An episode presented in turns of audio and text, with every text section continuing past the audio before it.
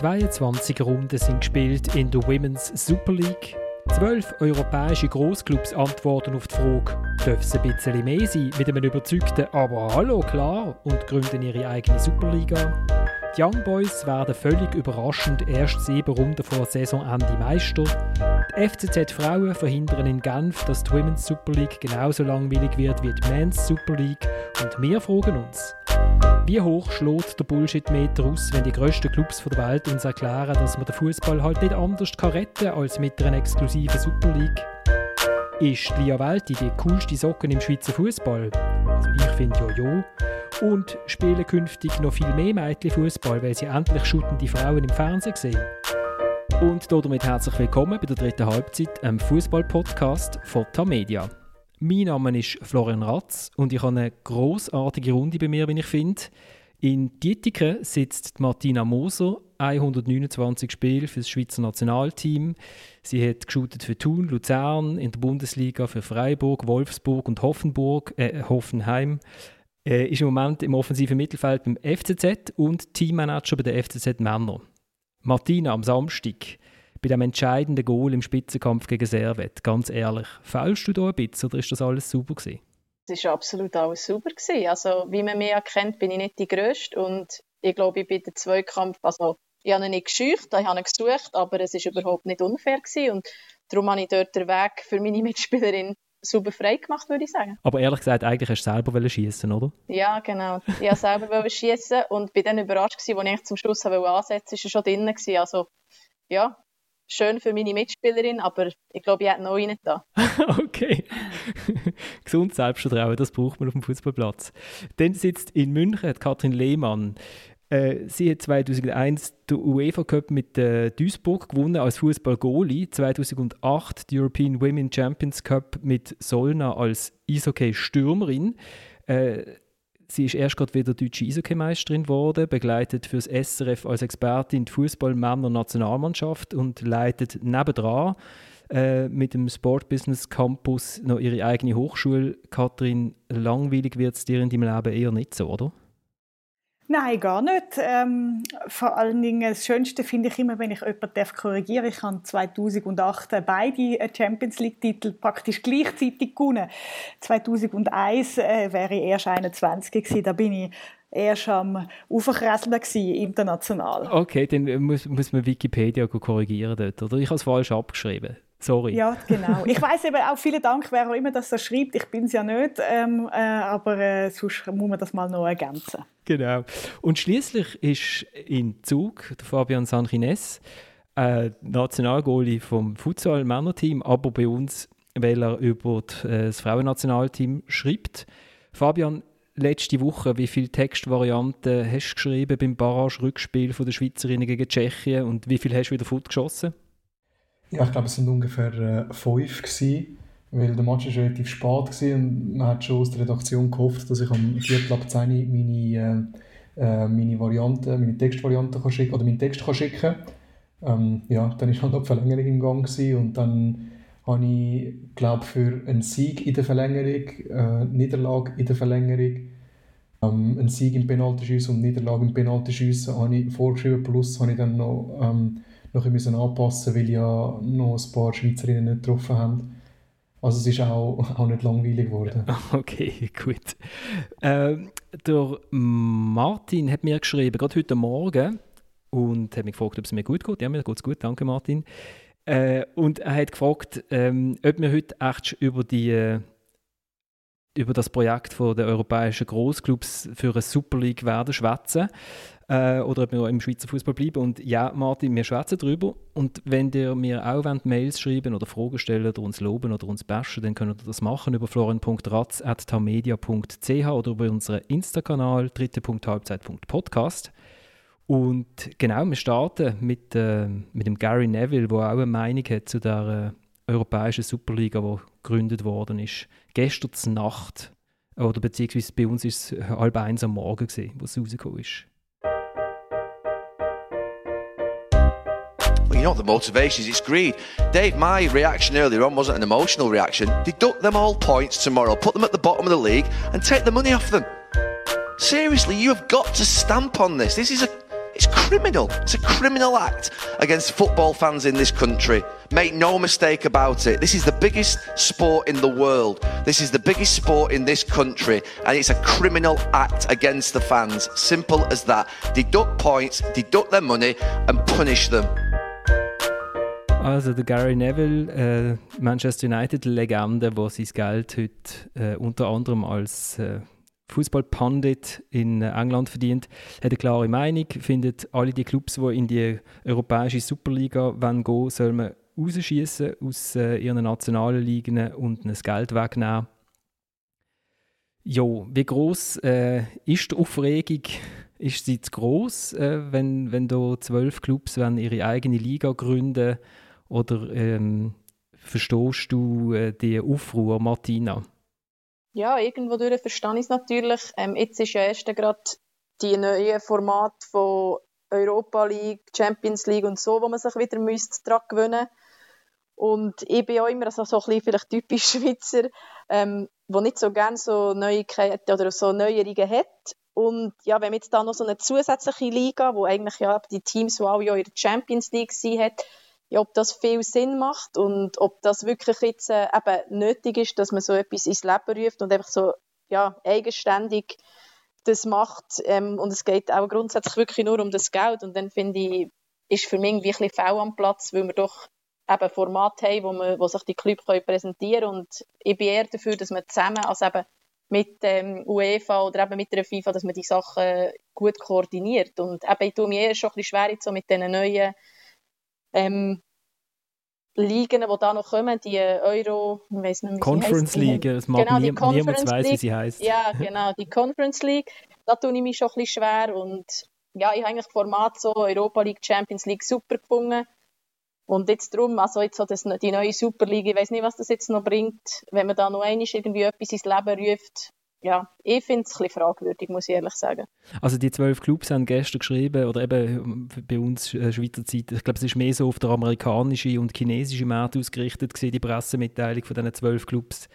Ähm, sie machen das natürlich nur fürs Gute vom Fußball, weil der Fußball braucht einfach ein bisschen mehr Geld und sie sind die Einzigen, wo, wo mehr Geld können reinholen können und ähm, haben auch geschrieben, also es soll dann 10 Milliarden Solidaritätszahlungen geben und die, die nicht mitschuten und so. Aber die, die gründen, die bekommen einfach mal 250 Millionen Euro, weil die haben auch viel Geld verloren bei Corona und das, sie brauchen jetzt das Geld. Kathrin, du, du tust ja äh, in deiner Hochschule angehende Fußballmanager ausbilden. Ist das einfach so im Fußball? Muss man einfach immer einen Schritt weitergehen Braucht es einfach immer noch ein bisschen mehr Geld? Ja, also ich sehe das äh, ehrlich gesagt als äh, so ein, ein Strohfeuer. Ähm, und vor allem, wenn man die Begründung ja äh, liest, äh, dass, dass sie sagen, ja, wir haben jetzt viel durch die Pandemie verloren, jetzt müssen wir das schnell wieder reinholen. Äh, ich sage einfach, äh, wen interessiert es? Und äh, klar ist es für China spannend oder vielleicht ja, noch, ja, nicht einmal die USA, weil die haben mit der NFL eigentlich nach wie vor äh, etwas, wo sie ähm, lieben und sensationell vermarktet. Und ich glaube, dass man ähm, also ich sage einfach, wenn interessiert, man kann mal schauen, die Club-WM, wo gespielt wird, irgendwo, das interessiert genau gar niemand. Und das Schönste am Sport ist der Live-Event, wenn es um etwas geht. Und wenn es eben auch nicht immer alltäglich ist. Und wenn dann eben irgendwann mal wieder das Duell ist, keine Ahnung, also ich glaube Tottenham und Real Madrid sind dabei, wenn dann wirklich der Zufall kommt in einem Champions League Wettbewerb, jetzt spielen sie im Viertelfinal gegeneinander, dann, dann hat das eine magische Kraft. Und der Rest ist eine Gelddruckerei ohne Nachwuchs, der hinterherkommt. Und ich glaube, das ist etwas, wo sie nicht, äh, die, die Clubs, die das jetzt beschlossen haben, nicht so ganz im, auf dem Schirm haben. Das gab vielleicht zwei, drei Jahre gut. Und nachher haben sie ja keinen Nachwuchs, der hinterherkommt. Und und äh, ich glaube auch das ganze Rechtliche, also wer darf denn dort spielen und die UEFA und FIFA werden die ausschließen und auch zu Recht. Dann äh, müssen sie dann schauen, wie viele Superstars tatsächlich noch in dieser Liga spielen oder ob es dann einfach nur noch am Schluss noch die 35- und 40-jährigen Neymar sind, wo anstatt auf China halt dann in dieser Liga spielen. Also ich glaube nicht, dass das sehr zukunftsträchtig ist und vor allem nicht ein langfristig guter Plan ist. Also dabei sind äh, sechs Clubs aus England vor allem, äh, dann äh, aus Spanien und aus Italien sind Milan, Arsenal, Atletico, Chelsea, Barcelona, Inter, Juve, Liverpool, Manchester City, Manchester United, Real und Tottenham. Fabian, du bist ja Barcelona-Anhänger, oder? Barcelona steht ja immer fürs Gute im Fußball. Nur fürs Gute. immer, immer, genau. Für also, sauberen ja, Sport. genau, das ist auch die Idee wegen der Qatar Foundation, dass einfach eine, eine wohltätige Firma oder eine Foundation haben will unterstützen damals. Ähm, ja, also lustig ist ja vor allem beim äh, Joan Laporta, beim neuen Präsidenten, oder der, der jetzt zurückgekommen ist, der im Wahlkampf noch im Dezember gesagt hat, also dass die Super League, die, die werden einfach ähm, oder die würde sozusagen wieder Fußball zerstören. Da sehe ich überhaupt nicht dafür, beziehungsweise brauche ich sehr, sehr viel Überzeugungskraft von diesen Treibern, um ihn da reinholen, weil äh, da gäbe es ganz andere und viel bessere Varianten, um auch noch Geld zu generieren und eben da geht es ja nur ums Geld. Darum da braucht es viel Überzeugungskraft. Darum, also eigentlich muss man den Leuten schon fast gratulieren, dem Fall, dass sie so eine Überzeugungskraft haben, dass äh, sie ihn jetzt dann können ins, äh, ins Boot holen. Also gut, eben vielleicht einfach mal 250 Millionen Euro dafür, dass man will mitmachen und dann soll man noch jedes Jahr 400 Millionen bekommen zum Starten. Das ist vielleicht eine gewisse Überzeugungskraft. Ich habe äh, auf Twitter gibt es äh, jemanden, der sich extrem mit Finanzen im Fußball auseinandersetzt. Swiss Ramble heißt auf Twitter. Wenn ihr auf Twitter sind, folgt Das ist extrem spannend. Und da hat er mal schnell ausgerechnet, dass die zwölf Clubs, die hier jetzt mitmachen sollen, insgesamt 5,6 Milliarden Pfund an Schulden haben. Äh, das könnte vielleicht auch ein Grund sein, warum man das hier mitmacht. 5,6 Milliarden Pfund Schulden, Martina.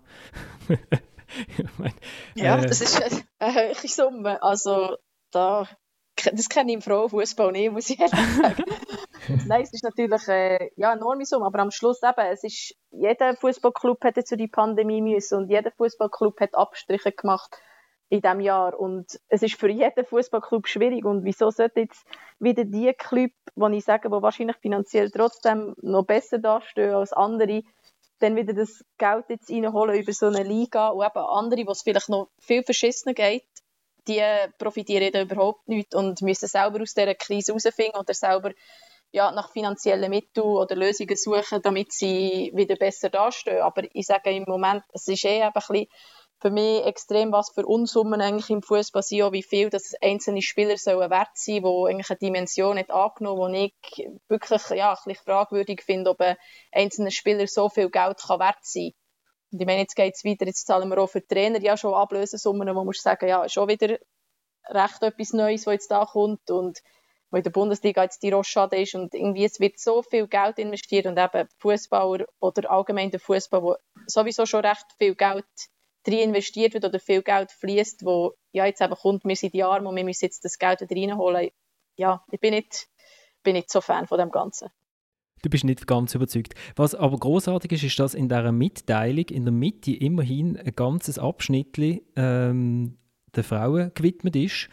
Und zwar, also sobald es möglich ist, nach dem Start von, der Männer, von dem Männerwettbewerb soll es also auch eine Women's League geben um äh, den Frauenfußball zu fördern. Das ist doch, das ist doch äh, eigentlich cool.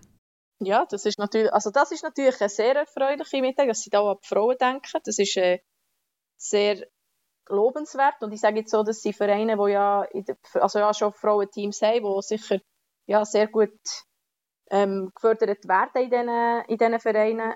Aber eben, ob dann auch bei den Frauen, ob das wirklich das ist, was es braucht, um den Frauenfußball weiterzubringen oder interessanter zu machen, das ist ja meiner Meinung nach auch noch bisschen offen. Würde das nicht Share einfach auch bei den Frauen dann schon recht am Anfang jetzt extrem auseinander, auseinanderziehen zwischen dann eben den, den irgendwie 15 ähm, Top-Clubs und dem ganzen Rest?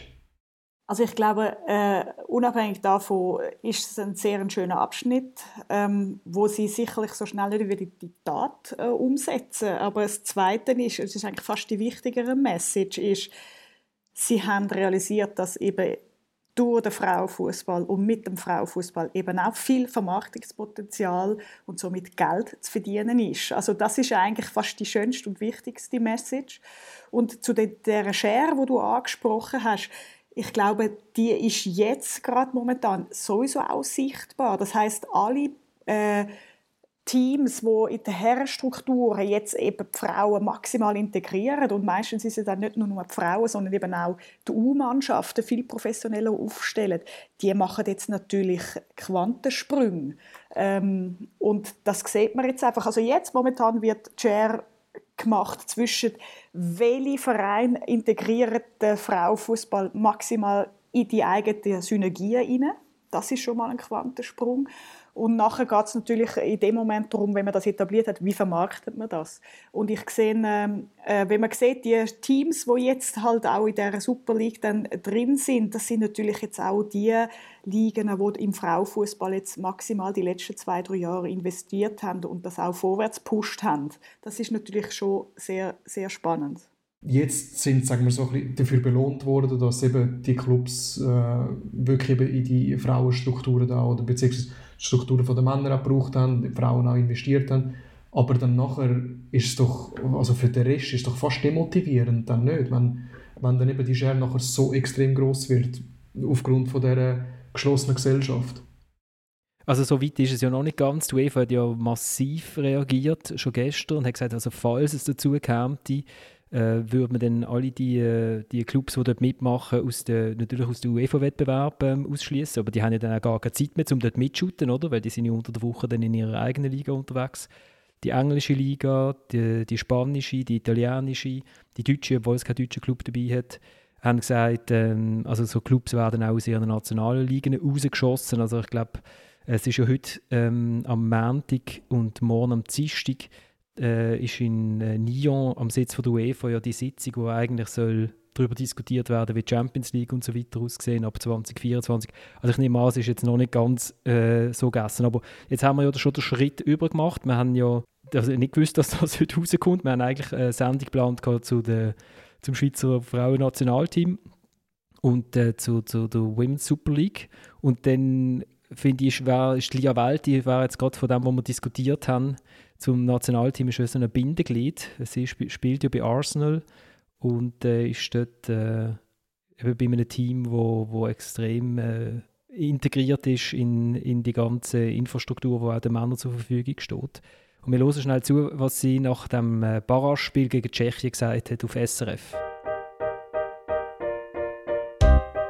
Ja, ich glaube, wir alle gewusst, wie wichtig das Spiel ist. Ähm, wir wollen den Frauenfußball Schweiz voranbringen und wir müssen die EM. Und es gibt, glaube ich, nichts Schlimmeres, als das, was Tschechien muss erleben muss, so ein Spiel zu verlieren. Aber es gibt absolut nichts Besseres, heute als Sieger vom Platz zu gehen. Ich glaube, wenn man 120 Minuten kämpft ähm, ja, und wird verlieren, das wäre absolut Horror. Und wir haben es geschafft und ich bin überglücklich.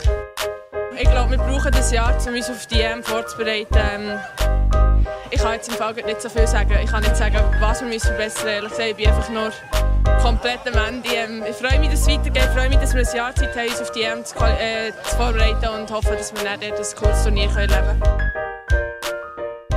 Lia Welti nach dem Barrage-Rückspiel, wo im Penaltyschießen glücklich für die Schweiz geendet hat, also die Schweizerinnen reisen und Euro 2021, wo aber 2022 stattfindet in England.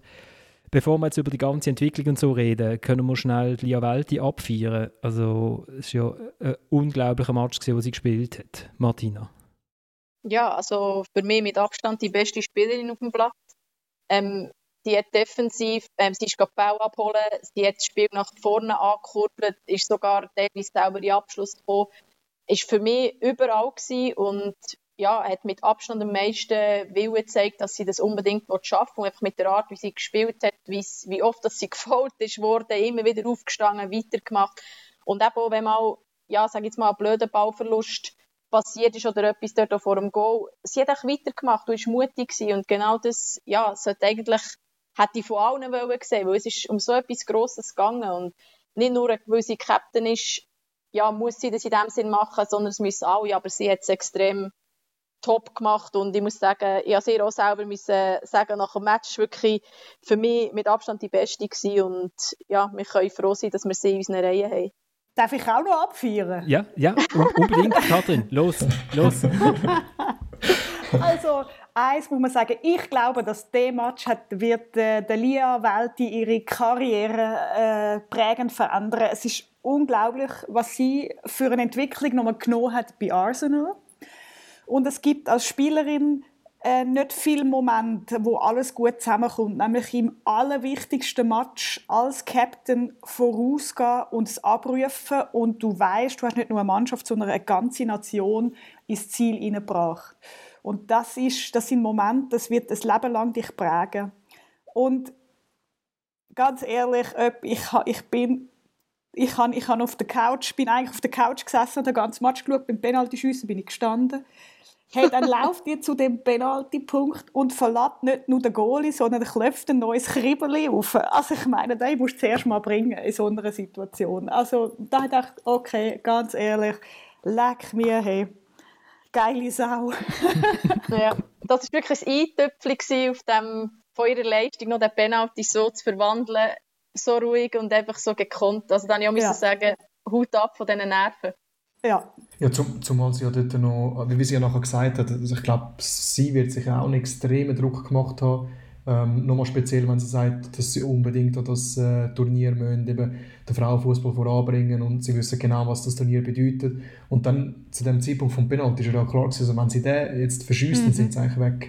Ja. Und dann, dass sie dann so einen Penalty ähm, nach so einem Match, äh, nach dieser Vorgeschichte, ähm, jetzt eben mit äh, guter Ausgangslage verspielt und alles und sie ist ja auch bei der verpassten WM ja dabei gewesen und dann mit dem allem noch drin eben den Penalty nachher so schiessen, also es ist fast schon lächerlich. Eine. Ja, es ist mega. Und vor allem, man unterschätzt ja den Weg, gell? Den Weg mhm. von der Mittellinie führen. Also was da das Schwierigste ist, an nichts zu denken in dem Moment. Das braucht fast mehr Energie, als nachher den, den, den Penalty rein, reinzuklopfen. Also das ist schon der Weg von, von vorne, von der Mittellinie am Penaltypunkt. Das ist schon wow, ja. Das ist mega gewesen. Als ich sie gesehen habe spielen, ähm, vor allem also wie sie, wie sie immer, wenn sie den Ball bekommen, schon gewusst hat, wo die Gegnerinnen mm. stehen, wo ihre eigenen mm stehen, habe ich gedacht, sieht man jetzt an ihr vielleicht gerade exemplarisch, was so eine professionelle Liga, wie sie in England im Moment für die Frauen endlich einmal in einem Land komplett professionell aufgebaut worden ist, sieht man das eben in so Spielen. Also, sie ist wirklich, also ich habe ich habe auch, müssen, habe auch geschrieben über Insta, ein großartiger Match. Und da habe ich das Gefühl ich habe sie mal besuchen in, in London für ein Doppelinterview mit dem Granit Xhaka. Und sie, dort ist sie relativ frisch noch dort und hat hat er jetzt gefunden, ja, das Profileben, es ist auch ein bisschen langweilig, oder? Also man trainiert halt und dann ist man dort außerhalb von London, ein bisschen im Norden und kann ja auch nicht immer auf London rein und so. Aber ähm, also sieht man hier einfach die Schritte, die man machen kann, wenn man professionell trainiert, jeden Tag? Oder ist sie einfach super talentiert? Oder ist sie beides? Also äh, nicht nur super talentiert und man sieht die Schritte, sondern sie ist eben auch noch sehr intelligent. Und ähm, ich glaube, das ist schon etwas, äh, wo man merkt, wenn du einerseits die ganze Zeit in diesen professionellen Infrastrukturen drin bist und aber eben auch gute Trainer hast. Also nur wenn man jetzt bei einem professionellen Verein ist und professionelle Infrastrukturen hat, äh, da gibt es genug Idioten, die Trainer sind und nichts aus dem machen. Ja. Ähm, und das ist mal das eine. Und natürlich das auch mit sich geschehen lassen. Also man, man unterschätzt ja immer ein bisschen, wenn man Profi wird, so richtig äh, richtig hochstehend Profi, oder? Dann, dann ist Essen, Schlafen, Trainieren ist eigentlich dein Alltag und, und das musst du irgendwann mit deinem Körper, auch mit deinem Kopf irgendwie ausmachen, oder? Dass du sagst, okay, äh, so läuft das. Und wenn du natürlich einfach super Mitspielerinnen hast, wo du eben auch im Training die ganze Zeit gefordert wirst und wo man dann eben auch so die Energie merkt und kann aufnehmen, aber dann irgendwann auch umsetzen, dann kommt eben Talent, Talent, gute Infrastrukturen und eben auch Intelligenz dazu und dann kann man sich so richtig, richtig entwickeln. Martina, du bist ja auch in der Bundesliga gesehen. Aber wenn du jetzt so siehst, was, was in England abgeht, in gewissen Clubs in, in äh, Spanien, in Frankreich, ähm, was hast du das Gefühl, wie, was sind das für Schritte, die da gehen? Sind das Riesenschritte, sind das Gümp? Bist du manchmal ein bisschen traurig, dass du nicht vielleicht, weiß nicht, 15 Jahre oder dass es nicht 15 Jahre früher passiert ist oder dass du 15 Jahre jünger bist und das jetzt noch könntest erleben als Spielerin? Ja, sicher sind das jetzt ein riesen Schritt, der da passiert. Und auch in den letzten Jahren, wie, wie schnell dass der Frauenfußball sich entwickelt hat und eben die Ligen, die jetzt da investieren, klar habe ich auch schon mitgeäußert, dass das schade ist, dass ich das nicht dürfen miterleben. Zum Beispiel aus England, ähm, wie die jetzt dort rein pushen das Ganze und eben auch finanziell gut aufgestellt sind, dass es jetzt auf Sky übertragen wird in England, dass die Club, also dass sie eigentlich in diesen Trainingszentren den Profis sind, ähm, das ist alles wirklich top und ich sage jetzt, äh, ich kann jetzt traurig sein, dass ich es nicht leben kann, aber andererseits habe ich sicher Arbeit geleistet, die Pionierarbeit, die man hat müssen leisten, dass es überhaupt so weit ist gekommen. Und ich habe als kleines Mädchen gesagt, ja, ich will mal Profi werden, aber dann habe ich nicht gewusst, wird es mal so sein. Dann hast du vielleicht gedacht, ja, vielleicht in Amerika kannst du sein, aber will ich auf Amerika? Aber dass nicht dort auch schon die, der Frauenfußball oder die Liga, jetzt eben wie Deutschland, dass sich die auch so schnell entwickelt haben, dass ich selber wenigstens Profi sein ähm, das ist ja auch schon extrem erfreulich und darum, ich habe eine super Zeit gehabt und ich werde das überhaupt nicht missen und ich bin auch sehr dankbar, dass ich das dürfen schaffen. Aber ähm, was jetzt natürlich geht, jetzt in den letzten Jahren oder auch wie die WM in Frankreich war, ähm, erstens vom Level her, von der ganzen Organisation und so, das ist einfach extrem erfreulich und ich schaue sehr gerne ja, auf das zurück oder schaue sehr gerne zu dem her, weil ich einfach sage, das sind die richtigen Schritte, die müssen passieren müssen, damit wir den Frauenfußball noch weiter entwickeln können und es noch weiter raufgeht. Eben, die Lia Welti hat es ja gesagt, man ist in den Match gegangen und hat gewusst, man muss einfach das Turnier erreichen, weil die verpasste WM in Frankreich, die hat brutal wehgetan, äh, weil dort wirklich man gesehen hat, eben, wenn Frauen halt professionell trainieren, ja in Gottes Namen, dann shooten sie auch besser, weil sie halt einfach sich können auf das konzentrieren, was ein Fußballer ausmacht. Und die Schweizerinnen sind nicht dabei gewesen, haben die Wellen nicht können reiten. Also der, der Druck ist enorm gewesen, Fabian. Wie hast du das äh, gespürt vor dem Match in, im Team oder vielleicht auch beim Trainer?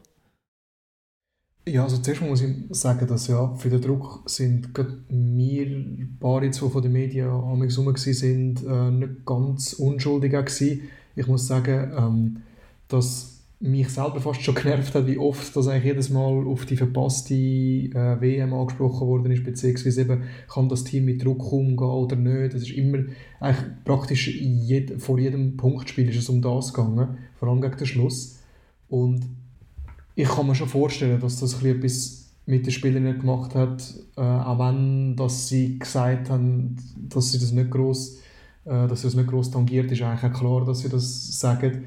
Ähm, aber ich glaube, das hat nicht geholfen, im Gegenteil. Und dann, eben, wie jetzt Lia nach dem Match, das ist eigentlich gut gesagt hat, ich glaube, dort ist dann wirklich da, wo, wo das ehrlich rausgekommen ist, von wegen eben, dass, dass der äh, dass sie unbedingt jetzt wollen gehen, dass sie wissen, was es für den Frauenfußball bedeutet. Und jetzt eben, wir haben gerade vorher über äh, den Fußball in England geredet. Und jetzt ist dann die EM in England, also ich meine, das muss ja eine riesen Party werden. Ähm, und das dann, das dann verpassen, also der, der intrinsische Druck, den du dann machst, also der, der, muss, der muss immens sein. Und mit dem klarkommen, das ist schon nicht einfach. Und ich habe das Gefühl, äh, dass das auch ein bisschen mitgespielt hat jetzt gegen Tschechien und das ist ja auch, auch menschlich, oder? Weil das, qualitativ, dass sie besser sind, muss man glaube nicht diskutieren, das haben wir auch immer wieder gesehen. Aber ja, um das dann nachher in dem Moment dann abrufen, ist dann, ist dann nicht extrem einfach, vor allem bei dem Team, wo, wo nicht alle die ganz grosse Erfahrung haben. Kathrin, meinst du, das wird sich einmal noch ändern? Im Moment haben wir so das Gefühl, so, äh, für den Frauenfußball sind die Nationalteams über, also im Vergleich zum Männerfußball viel wichtiger oder für die Wahrnehmung, weil es halt es konzentriert sich extrem alles auf die großen Turniere. Äh, das würde ich jetzt gerade was Punkto Schweiz anbelangt, dadurch, dass ja äh, die Axpo äh, Liga auch in dem, im Fernsehen gezeigt hat, nicht pauschal äh, unterschreiben.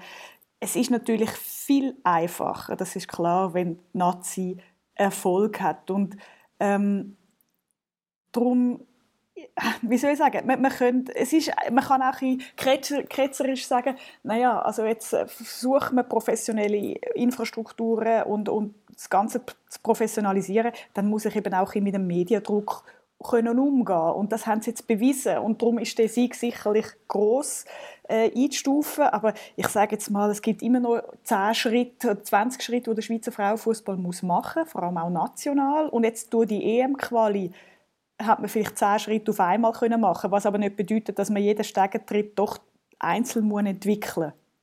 Also von dem her ähm, es ist natürlich großartig, dass sie sich qualifiziert haben. Ähm, trotzdem ist da noch recht viel Arbeit im Frauenfußball oder also im Schweizer Fußball generell und im Sektor Frauenfußball anzugehen. Zum Beispiel? Ja, also ich glaube, dass einerseits äh, die, die Infrastrukturnutzung von ganz unten auf äh, äh schon sein muss. Also man kann äh, oben rein, also wenn ich in, der, den ersten zwei Ligen schaue, da kommt ja immer die Synergieverschmelzung immer mehr mit den Herren-Teams, aber gerade in der Basis unten dürfen wir nicht uns abfeiern, nur wie wir jetzt am meisten Mädchen haben, die shooten. Und es geht ja auch darum, dass man äh, also ich sage immer noch, das Züngli ist die Infrastruktur, dass es eben nicht darum geht, oh, wir haben zu wenig Kabinen oder zu wenig Duschen, darum können wir nicht Mädchen auch mitshooten lassen, sondern dass man immer sagt, hey, es ist Kinderfußball und wir müssen die alle zusammennehmen und möglichst lange miteinander shooten lassen, dass man da einfach ähm, die Basisarbeit macht, dass man möglichst die Breite eben unten kann äh, anziehen, sozusagen. Das ist sicher etwas ganz Wichtiges. Und die Ausbildung der Trainer im, in allen Bereichen, aber vor allem auch in der ersten und zweiten Liga, das ist natürlich schon etwas sehr, sehr Zentrales. Und die Schweiz hat ja eigentlich äh, eine weltweit von der besten Trainerausbildungen und das könnte man sicher noch mehr fördern. Das ist auch etwas, wo im Verband auch angesprochen wird, also eben, dass, dass es ganz, ganz viele Clubs zum Beispiel immer noch gibt, wo einfach keine Mädchen mitschuten weil man irgendwie, weiß auch nicht, weil wahrscheinlich in der Leitung alles Männer sind und man gar nicht daran denkt, dass das Kinder ah, sind. Das, das heißt ja Kinderfußball, ja. oder? Mhm, mhm. Und im Fußball wird immer äh, Kinderfußball gleich äh, Bubenschuten noch ein gesetzt. Also nicht immer und ich möchte das nicht verpauschalisieren, aber der Begriff Kinderfußball und de dementsprechend auch Mädchen, oder? Ähm, das wäre eben schon äh, sehr zentral, dass man einfach sagt, hey, die, die Lust hat zum Shooten, heute am Viertel ab fünf kommen, fertig. wie, wie bist du eigentlich, Martina, wie bist du in Fußball gestiegen?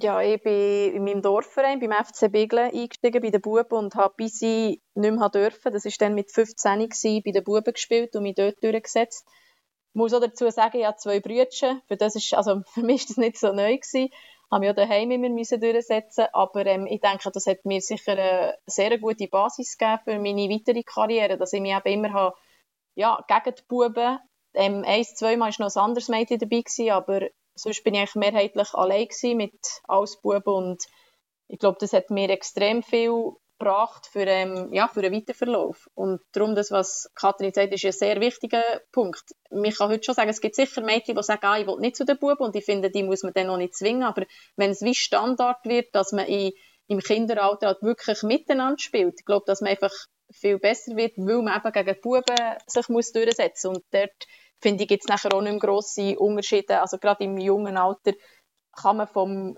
körperlichen her oder so gibt es noch nicht die, die riesen Unterschiede, die es nachher gibt, so sage ich, ab U15 Buben zu einer National-Frauenmannschaft, wo es dann schon schwierig wird, wenn man gegeneinander spielen aber dass man dort extrem viel kann profitieren kann, wenn man mit den Buben zusammen trainiert und spielt.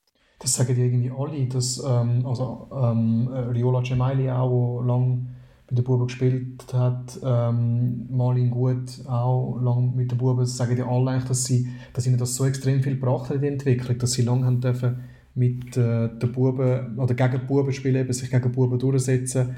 Und also offenbar scheint das schon auch ein Schlüssel zu sein in der Entwicklung. Also der Riola Schemaili mit 18 ist glaube ich jetzt immer noch zwei Tage oder vielleicht sogar noch mehr äh, bei der U18 vom FCB im Training, mhm. oder? Und hat erst kürzlich wieder gesagt, wie, wie, sie, wie sie davon profitiert. Ja, also bei mir war das auch so, als ich beim SC Freiburg gespielt habe, ich Morgentrainings bei IB machen, auch U18, U21. Und auch dort, ich hatte es ähm, ja wirklich also so viel profitieren und mir geht auch mit einer anderen Konzentration rein, weil man ja auf keinen Fall abfallen und einfach, ich muss ganz anders schon, also viel schneller vorausschauen, woher spielen, eben, wo jeden Pass perfekt machen und das ist einfach etwas, was extrem viel gebracht hat, auch mir dann. Und ich sage, das darf man, eben, man muss es nicht jemanden zwingen dazu, der das jetzt zum Beispiel nicht cool findet, oder dann von den Buben, es gibt sicher auch Bubenteams oder Jungsteams, die dann die Mädchen oder die Frauen nicht so akzeptieren, aber in heutiger Zeit, glaube ich, ist es eher weniger mehr der Fall, aber ganz früher war es schon eher so, gewesen, wo, wo sie dann äh, ein Weib in dieser Mannschaft und wo das sicher eher negative Haltung war, aber so wie sich jetzt halt der Frauenfußball und einzelne Spielerinnen entwickelt haben, haben wir uns auch Respekt geschafft und ich glaube, dass das jetzt so kein Thema mehr ist, eben, dass dann Jungs Frauen auslachen oder so. Sie sind jetzt wirklich irgendwie halt mega schlecht und das ist aber dann wieder von der Leistung her halt vielleicht das grosse Unterschied. Aber Frauen, die wirklich gut sind, wie so wie eine Riola oder eine Malin, die ist angesprochen wurde, die eben, haben sich nachher auch können durchsetzen bei den Buben, was, was ihnen für die weitere Karriere sehr viel gebracht hat. Wenn wir jetzt gerade von der äh, Riola Gemelli und der Malin Gut äh, schwätzen, was sind denn so die jungen Spielerinnen, die ihr euch so drauf freut? Also äh, Lia Welti und auch der Nils Nielsen, äh, der Nationaltrainer, hat das äh, nach dem äh, Match dann gerade gesagt, ja, eben, jetzt haben wir, ganz Haufen, wir haben ganz viele junge Spielerinnen, äh, die von diesem Turnier extrem auch können profitieren. Gibt es so ein paar Spielerinnen, die ihr euch so, so richtig darauf freut, dass, wie, wie, die, wie die sich werden entwickeln? Nein, gut, nächste Frage. also, ich ja, denke, Katrin oder sagen.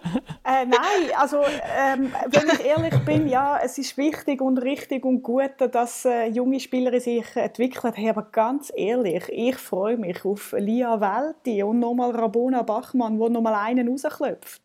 Also ich freue mich auf die, wo jetzt nochmal auf der internationalen Bühne können, wo, wo die WM 15 erlebt haben, wo sie eben ähm, 19 verpasst haben und jetzt nochmal dürfen auf einer Weltbühne spielen und ich freue mich auf die. Also ähm, ich bin, ja, es ist wichtig, wir müssen junge Spielerinnen haben und es ist auch wichtig, dass, äh, dass viele Mädchen anfangen zu shooten und dass wir das alles nachbringen. Hey, aber wir brauchen unsere Leuchttürme und die selber haben sich jetzt eine Bühne gebaut und die werden abfackeln. Also äh, leuchten, nicht abfackeln, sondern leuchten. äh, also die werden einen abfackeln, aber die werden leuchten und ich freue mich, ich freue mich auf das und ich, ich bin immer dafür, in grossen Turnieren musst du Galionsfiguren stärken und, ähm, und darum freue ich mich auf die. Ja, muss auch der Kathrin recht geben. Wir müssen jetzt nicht da gehen, Junge suchen. Es ist nur ein Jahr Zeit. Also sicher müssen wir äh, an diesen Spielerinnen festhalten, wo, wo der Unterschied können machen können, die Verantwortung müssen übernehmen Und jetzt äh, in diesem Spiel hat man gesehen, dass es vor allem die Welt ist, aber ihr erwartet auch von Anna-Maria Züner-Gorcevic, eben Ramona Bachmann, ähm, Gael Thalmann, ihr erwartet von denen natürlich einfach, dass sie die, die Eckpfeiler sind im Schweizer Spiel. Und ich denke, da haben wir wirklich noch ein bisschen Luft nach oben, wenn wir jetzt gesehen haben, dass wir mit Tschechien so ein bisschen auf einem gleichen Niveau waren und am Schluss eigentlich mit Glück die an die EM kommen, durch ein Penalty schießen, äh, muss sicher jetzt noch etwas gehen, aber sicher eher festhalten jetzt an denen und wieder ja, als Team vor allem noch mehr zusammenwachsen und spielerisch wieder besser werden. Und dann ja, freue ich mich auch vor allem extrem auf das Turnier, eben, dass, wir, dass wir dabei sind. Und die Jungen sind wichtig und eben, ich denke, so interessante Spielerinnen, dass ähm, die Sally von Olympique Lyon oder die Ella Toon oder wie sie wie man das ausspricht, von Essen. Also es sind sicher interessante Spielerinnen, die da nachkommen, die, die irgendwann eine Zukunft werden haben. Aber ich glaube nicht, dass der Fokus jetzt auf den, den jungen Spielerinnen ist, sondern auf denen, die Verantwortung auch werden tragen. Ja, ich, ich glaube jetzt schon, dass ja an der, an der EM, was ja das Gute ist, äh, zum wieder eigentlich fast auf die leidige Diskussion zurückzukommen, meinen Druck haben sie jetzt eigentlich keinen mehr. Sie können jetzt befreit aufspielen, sie können sich ja jetzt auch wirklich freuen auf das Turnier. Ähm, ich würde auch sagen, jetzt nach der Kampagne und jetzt auch mit, äh, mit dem Playoff noch am Schluss haben sie sich ja selber, das ist das Gute daran, auch eine gewisse Erwartungshaltung jetzt sagen wir, von, von den Leuten ein bisschen genommen, oder? Wie du gerade vorher gesagt hast, dass ähm, mit Tschechien auf dem gleichen Niveau, ähm, dass, dass jetzt wahrscheinlich jetzt nicht die breite Öffentlichkeit erwartet, dass jetzt ähm, ohne Gegengol zum Europameistertitel durchmarschieren, oder? Darum glaube ich, dass gerade das eine Stärke kann sein jetzt für das Team, dass sie da befreit aufspielen können und wie Katrin vorher gesagt hat, wirklich auch mal äh, jetzt, dass das, äh, das einen abfackelt. und äh, also auf das freue ich mich auch extrem, jetzt da die, die Matches jetzt gegen die anderen, äh, anderen Top-Teams von Europa und das, das, das Kräftemessen und das einfach ein, ein cooles Turnier mit eben gerade einer Lia Welti oder eben Ramona Bachmann, wo ich auch nochmal extrem gespannt bin drauf, weil sie ja wirklich auch eine sehr, sehr coole Kickerin ist Ähm, und dann für die Zukunft gibt es aber dann gleich auch ein paar. Also ich bin ein riesen Fan von der, von der Marlene Gut. Ähm, Finde ich, ist eine hervorragende Spielerin, die wo das Turnier auch nochmal extrem wird weiterbringen. Andererseits, ich meine, bei, bei Arsenal hat es ja schon, wie Lia gezeigt hat, großartige Voraussetzungen, um sich auch so weiterzuentwickeln. Oder? Aber da gibt es schon noch ein paar, wo, wo durch das nochmal einen Schritt vorwärts können machen können. Und ich meine, es ist jetzt auch nicht so, dass Elia ähm, 37 ist und noch, nur noch das Turnier vor sich hat. Oder ich meine, die hat auch, ich glaube, sie hat auch noch ein bisschen etwas vor sich. Und äh, ja, also ich glaube, man kann sich wirklich auf, auf die Gegenwart, aber auch auf die Zukunft von dem Team, finde ich, kann man sich freuen. Also ich sage genau, also ich finde genau das gut, was der Fabian jetzt gesagt hat. Also man muss einfach mal ganz nüchtern und realistisch sehen, hey, es ist gerade schwierig gegen Tschechien sich klar durchzusetzen. Und, ähm, und ich glaube, die Ernüchterung ist, ist äh, wichtig gewesen, weil so gut, wie man gedacht hat, dass man ist, ist man eben doch noch nicht. Und ich glaube aber generell, und das ist jetzt ein, ein Schweizer Phänomen, so wie jeder meint, auch die Schweizer Herren-Nazi muss immer mindestens in Halbfinale kommen, muss man immer noch sagen, hey, es ist im Fall mega, jedes Endrunde-Turnier, wo die Schweiz sich qualifiziert, ist super. Und ähm, und ich glaube, das, das ist jetzt etwas gelungen, dass eben auch die Frauen und jetzt die Herren oder, ähm, sich wieder erneut für eine andere Runde qualifiziert haben. Und das muss man so, so ein bisschen nüchtern einfach mal betrachten. Und, ähm, und das ist, glaube ich, etwas, äh, wo gut war mit dem Spiel gegen Tschechien auf den Boden der Tatsachen zurück. Aber es hat zum Glück noch gelangt. Wenn, hast du, Martina, hast du das Gefühl, dass äh, die, das Nationalteam auf die Schweizer Liga abstrahlt? Oder ist da vielleicht die Wechselwirkung gar nicht so groß?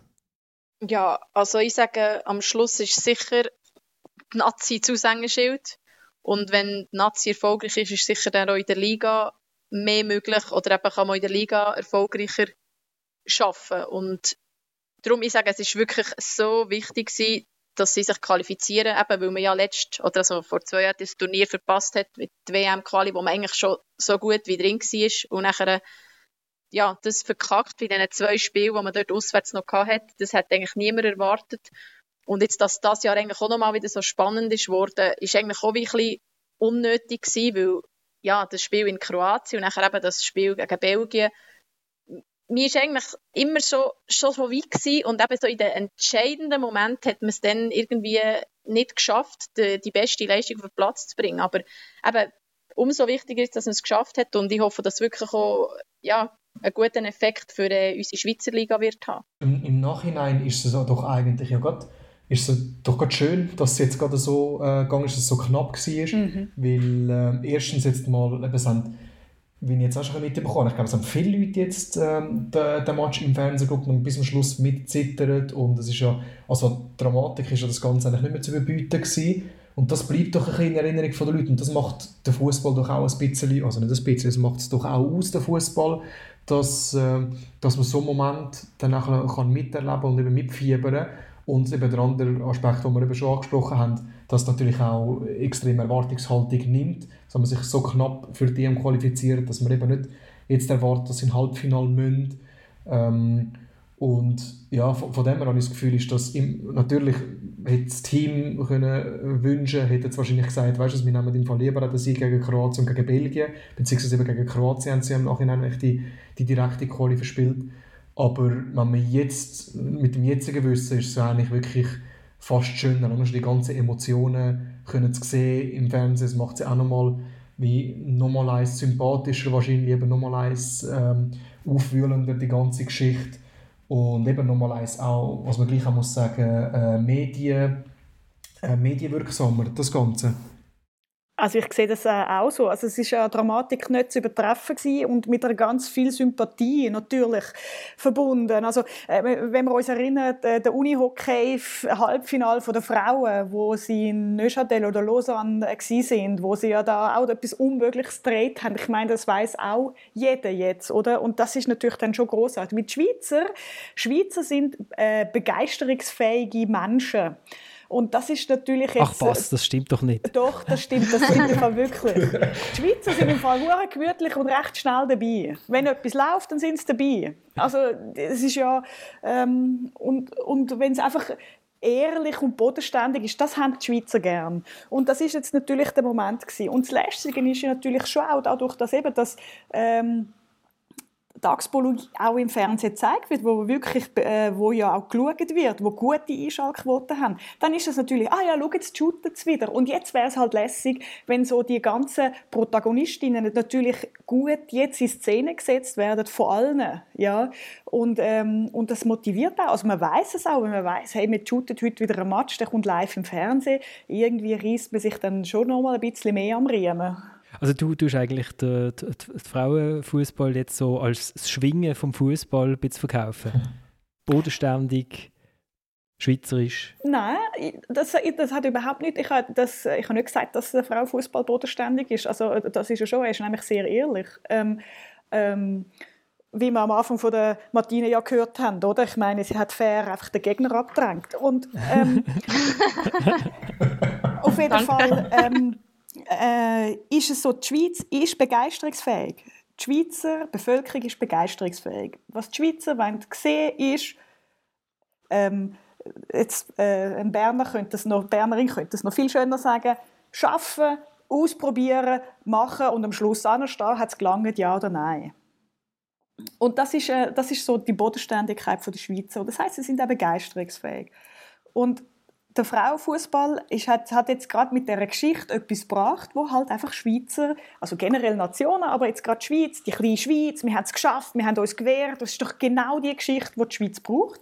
Und die muss man jetzt wunderbar verkaufen, wie der Fabian es gesagt hat. Der Druck ist weg. Oder? Und jetzt los geht's, shooten. Stell dir mal vor, sie gewinnen nochmal den ersten oder zweiten Match oder sie tun das Feuer entfachen. Das ist natürlich, jetzt braucht man wieder äh, Medien mit denen zusammen. Also jetzt muss man eben mit denen zusammen arbeiten. Nicht nur sagen, oh, die haben vielleicht viel Druck aufgebraucht, sondern so, hey, wie machen wir das? Welche Geschichte verkaufen wir? Wir müssen uns trotzdem daran messen lassen. Also ich glaube, du bist du nicht so schlecht in deiner Aktivkarriere, oder? Also du hast eine Geschichte gehabt, natürlich total speziell, weil zwei Sportarten ähm, ab, also, es klingt jetzt so ein bisschen vorwurfsvoll, aber du hast die, so, so ist es gar nicht gemeint, du hast deine Geschichte schon gewusst ähm, zu kaufen, blöd gesagt, weil das, das kommt gar kein anderes Wort in den Sinn, zu präsentieren. Mhm, klar, also ich meine, wenn du etwas in der Hand hast, ein Produkt, und bei mir ist es halt, bin ich es halt selber gewesen, und bei mir passieren ja ganz viele ähm, nicht alltägliche Geschichten, ja, aber natürlich auch, weil ich etwas dafür tun, dass Situationen passieren, dass etwas kann passieren, oder? Also wenn ich nur daheim hocke, dann äh, gewinne ich nicht zweimal Champions League. Wenn du etwas in der Hand hast, wo man kann inszenieren und verkaufen, dann ist das cool und dann kommt eben die ganz große Unterschied. Also dumm schnurren und, oder große Schnurren haben und nicht liefern, dann wird es schwierig. Aber gut philosophieren und dann noch liefern. Das ist natürlich das, was dann irgendwie das Ganze noch sympathisch macht und natürlich irgendwie ein gewisser Zufall, Glück und so weiter gehört auch dazu. Aber du musst aktiv sein, damit Situationen überhaupt passieren können. Also dann lasst uns doch noch auf äh, die Women's Super League in der Schweiz äh, kommen und schauen, ob die genug Geschichten liefern und ob sie gut präsentiert sind. Nein, also ich denke, der Druck ist immer noch bei ihnen. Also diese, ich weiß nicht, vielleicht sieben, sieben oder ich weiß nicht wie viel Mal Meisterin in, in Serie. Also wir haben eigentlich keinen Druck, wir sind immer noch fünf Punkte voraus. Äh, sie, müssen, sie, werden, sie werden müssen kämpfen, um diese nachzuholen. Sandy Mändli, von Servet äh, nach der 1 zu 2 Niederlage von Servet gegen die FCZ im Spitzenkampf vom Wochenende und äh, zumindest äh, auf der Klaviatur von der Psychologie weiß sie schon mal spielen, oder? Der Druck ist immer bei den anderen. so viel zu der Ehrlichkeit. Martina, also der, der Druck ist bei euch. Äh, vor dem Match ist lustigerweise ähm, ist gesagt worden, der Druck ist natürlich bei Servet von der FCZ-Frauen aus. Aber wo ist er denn jetzt? Ja, ich meine, das ist genau das Mentale, wo, wo man jetzt da probiert, gegenseitig das in die Schuhe zu schieben. Ähm, ich glaube, jeder muss seinen Weg verfolgen und wie sie es kommunizieren, tun wir intern unsere Ziele kommunizieren und wir haben gesagt, wir schauen von Spiel zu Spiel. Ähm, Hey. Fünf Stutz jetzt Phrasenschwein. ja, nein, aber es ist wirklich so, dass wir sagen... Und wenn du jetzt ähm, noch sagst, wir konzentrieren uns auf uns und wenn wir unseren Job machen, dann zahlst du 20 Stutz. Ich zahle gar nichts. nein, aber ich sage, wir haben einfach, ja, wir sind schon relativ weit hinten gewesen. Niemand hat mir eigentlich gedacht, dass wir vielleicht noch mal herkommen. Wir haben unnötige Punkte vergeben dort im Spiel, im Heimspiel gegen Basel, wo wir äh, das Unentschieden machen, statt äh, den Sieg holen. Und jetzt haben wir gewusst, das ist unsere letzte Chance, um es noch mal ein bisschen spannend zu machen. Und wir gehen 1 nur mit einem 1 0 Rückstand in die Pause. Und ja, eigentlich kannst du sagen, entweder sind wir jetzt wirklich keine Mannschaft und gehen unter und bekommen noch ein oder zwei. Oder wir können es eben vielleicht drehen, was wir in dieser Saison auch nicht so oft haben bewiesen, dass wir das können. Und dass, wir das jetzt, dass uns das gelungen ist, klar, am Schluss, sie haben ja gestern den Match noch einmal geschaut, ähm, sie haben drei riesen Chancen, wo wir unserem Goalie können Danke sagen dass sie die wirklich hätte können haben Aber für das hat man ja einen guten Goalie, der ab und zu mal das Spiel muss entscheiden. Und ähm, darum, ich sage, sie haben den Druck, dass sie jedes Spiel weiterhin auch müssen gewinnen und wir haben den Druck eigentlich auf eine Art auch, aber wir sagen, wir sind gleich immer noch fünf Punkte hinten dran und müssen ja hoffen, dass sie eigentlich irgendwann noch Punkte abgeben. Aber ich denke wirklich eben von Spiel zu Spiel schauen, 20 Stutz. Gut für die Liga, gut für die Liga, dass es nochmal spannender wird und nicht jetzt die 11 Punkte sind, dass sie eigentlich schon fast Meister sind. Und ähm, ja, darum haben wir jetzt mal einen guten Job geliefert und jetzt nächste Woche wird es dann 30 im Stutz. du bist jetzt aber eine Freche. Nächste Ja. Woche im Göpp ist jetzt Das ist der Vorteil von diesen Online-Konversationen, weißt du? ja, das ist so. ja, nein, einfach nächste Woche im Cup müssen wir jetzt natürlich ja, das können bestätigen, weil wir dort natürlich sicher noch, auch noch eine Chance haben, weiter, dass wir dort noch den Titel holen Also die spielen genau nochmal gegen Servet, oder? Äh, am Leider, Wochenende. ja. Wieso leider? Es ist äh, Viertelfinal, also darum trifft die relativ schnell, treffen jetzt die zwei besten Teams von der Liga aufeinander und wir müssen jetzt nochmal auf Genf fahren und das ist sicher etwas, was man sich aber nicht wünscht. Man hat sicher lieber ein Heimspiel, wo man keine Anfahrt hat, nicht eine lange Reiserei. Aber in der Schweiz sind ja die Reisen grundsätzlich kurz, wenn man schaut, früher in der Bundesliga, wo alles ein länger war. Aber ja, sicher haben wir uns etwas anderes gewünscht, aber jetzt nehmen wir den Kampf an und jetzt ja, geht es im Viertelfinal halt schon um recht viel, ja. Eigentlich haben, äh, nochmal wegen der Ehrlichkeit, das Lustige ist ja, dass es eigentlich wie umgekehrt ist von dem, was die beiden Teams ja gesagt haben, wenn man nochmal auf Sachen Druck geht. Also vor dem Match ist der Druck nicht unbedingt, würde ich sagen, bei Servet gewesen, sondern eher im FCZ, wie ja Martino gesagt hat, wenn sie verlieren, dann sind sie weg. Und jetzt, nach dem Match, ist er wahrscheinlich dann eher bei Servet, also beziehungsweise kann man vorstellen, dass sie jetzt eben alles probieren, dass jetzt da die Füße anfangen ein bisschen zu zittern. Wenn sie so einen Vorsprung hatten, eben zur Pause, sind sie eigentlich elf Punkte vorne gewesen. Und jetzt sind es noch fünf. Und ich meine, wenn sie jetzt das verspielen, das ist eigentlich das Gute, wenn wir gerade auf Geschichten gehen Also, wenn jetzt Servet Meister wird, ist jetzt die Geschichte, ähm, dass jetzt äh, die Serienmeisterinnen vom FCZ jetzt mal endgültig besiegt worden sind, aber letzte Saison ist nicht gewertet worden. Und wenn der FCZ jetzt gleich noch den Titel holt, dann ist es einfach eine, eine sensationelle Aufholjagd gewesen. Also ich glaube, die Geschichte in der, in der AWSL ist ja, gerade um den Titelkampf ist ja eigentlich auch schon da. Aber es ist lustig, wie es- wie es umgekehrt ist eigentlich von dem, was, äh, äh, was gesagt worden ist, von, rein von der Drucksituation her. Martina, du, hast jetzt, äh, du erlebst das live als Spielerin, die äh, erste Saison in der Schweiz, wo die Frauenliga äh, Sponsor hat und eben auch Women's Super League heißt und auch im Fernsehen übertragen wird. Äh, auch wenn nicht immer äh, zur gleichen Zeit, sondern ich bin immer, immer überrascht. Ah, ah kommt, kommt, kommt gerade ein Match oder so. Ähm, hat, hat sich irgendetwas verändert für euch Spielerinnen? Merkt ihr eine Veränderung? Ja, ich finde, dass ähm, sicher die Akzeptanz durch das gestiegen ist. Eben, dass jetzt äh, jeder, der mal interessiert ist, Frauenmatch zu schauen, jetzt, was noch ohne Zuschauer war, dass man es wirklich auch mal im Fernsehen kann verfolgen kann.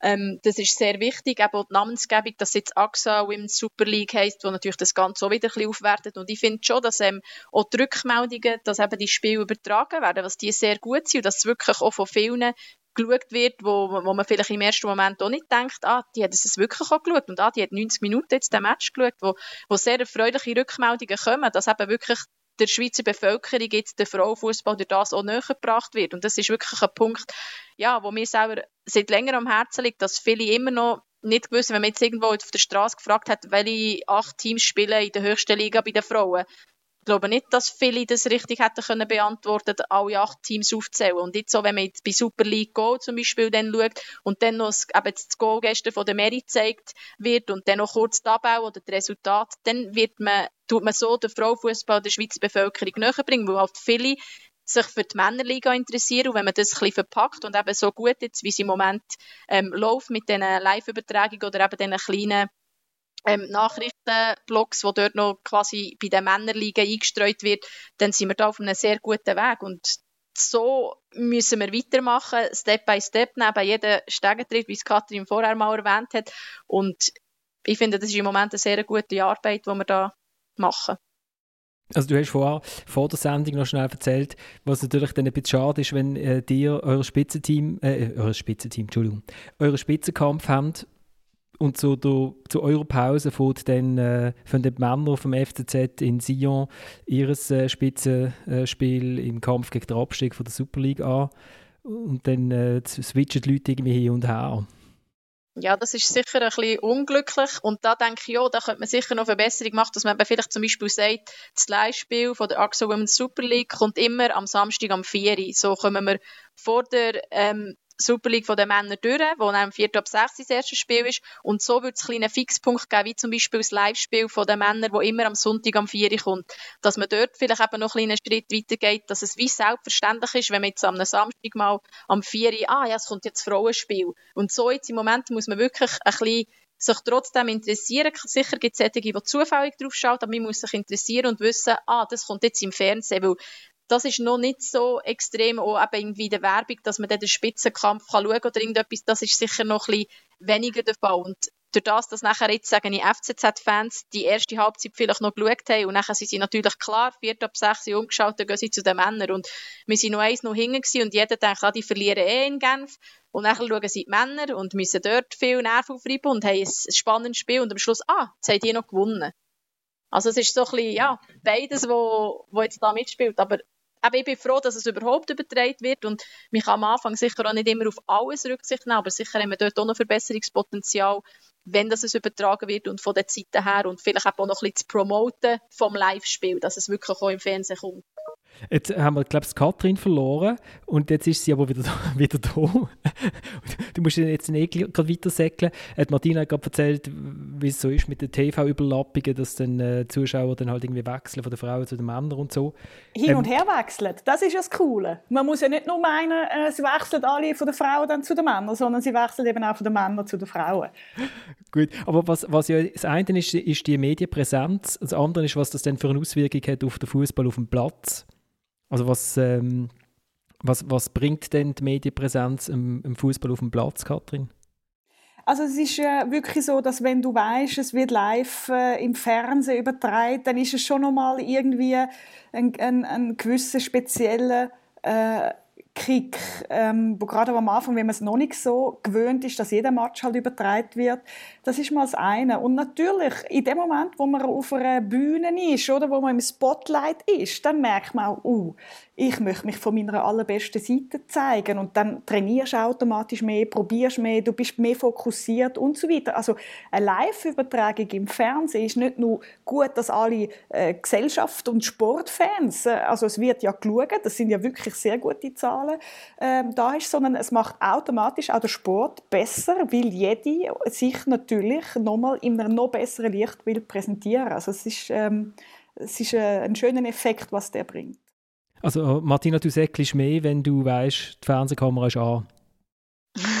Nein, so würde ich es natürlich nicht sagen. Ähm, aber wie sie sagt, ist es natürlich anders, wenn man weiß, dass verschiedene Leute schauen können. Ich denke, dass es für uns natürlich auch noch ein Unterschied ist, wenn man so in einem grossen Stadion spielt, wie jetzt im Stadion Genf, ähm, das ist natürlich für uns auch ein Highlight. Also es ist nicht im, im Herrenschüli auf dem Kunststraße und man weiss zwar, man kann es im Stream schauen oder es kommt jetzt vielleicht auch mal dort das Spiel dann live, wenn man irgendwo auf einem kleineren Platz ist, finde ich, ist es auch noch eine andere Wirkung. Aber wenn man dann weiss, hey, man hat heute das Live-Spiel im Letzi, man hat das Live-Spiel im, im Stadion in Genf, dann sind das natürlich auch noch Nebeneffekte, die für uns extrem schön sein. Also es ist einfach ein anderes Ankommen, wenn man mit dem Gar vorfährt und in so ein Stadion reinläuft und nachher eben mit dem Wissen, es wird im Fernsehen übertragen, da, da will man sich wirklich von der besten Seite präsentieren. Nicht, dass ich das sonst nicht will. Also mein Anspruch ist immer, dass ich dem Spiel an mir reise, dass ich keine Fehler machen dass ich mich will, ja, gut zeigen und dass die Leute am Schluss können sagen können, ich kann shooten.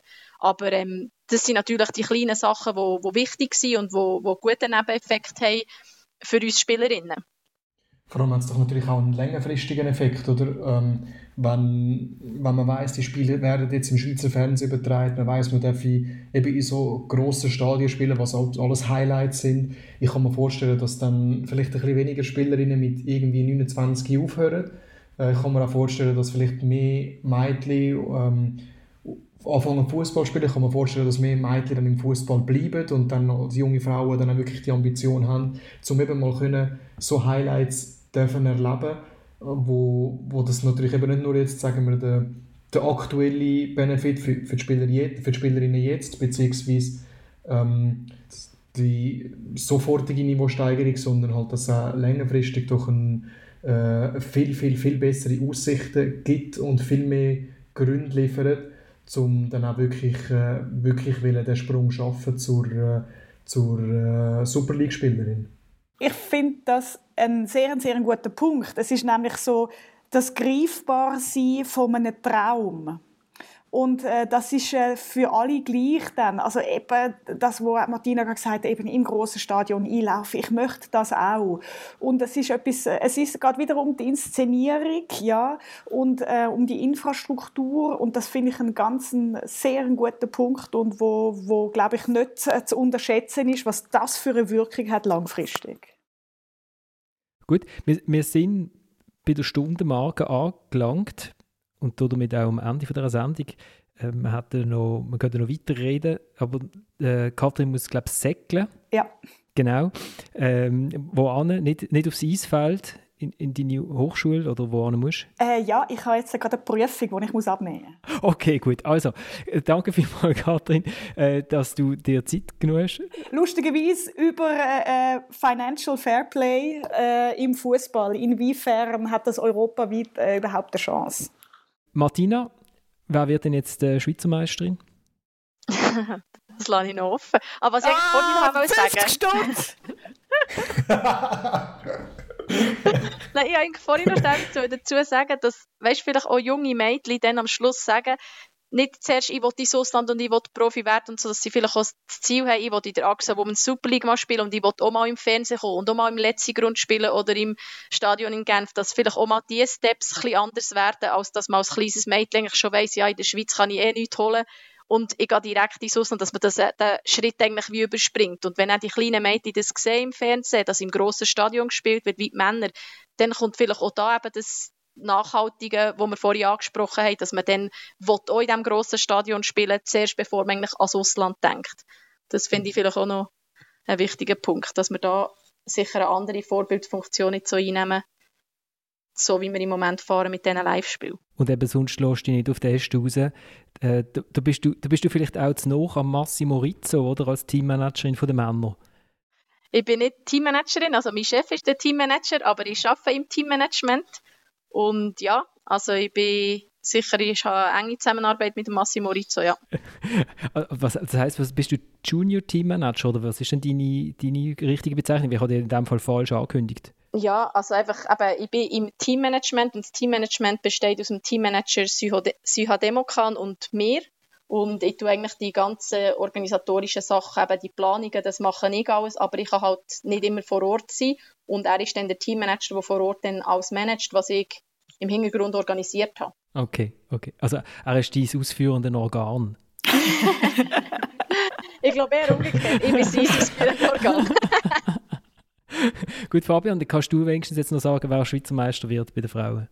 Ja, ich habe schon Sag mal... nichts Falsches. Ja, das, das, tut mir, das tut mir extrem leid. Ich habe schon mal Servet gesagt und es wäre jetzt sehr, sehr schlecht, wenn ich, würd, äh, wenn ich jetzt nach dem Sieg wechsle. Darum äh, bleibe ich bei Servet.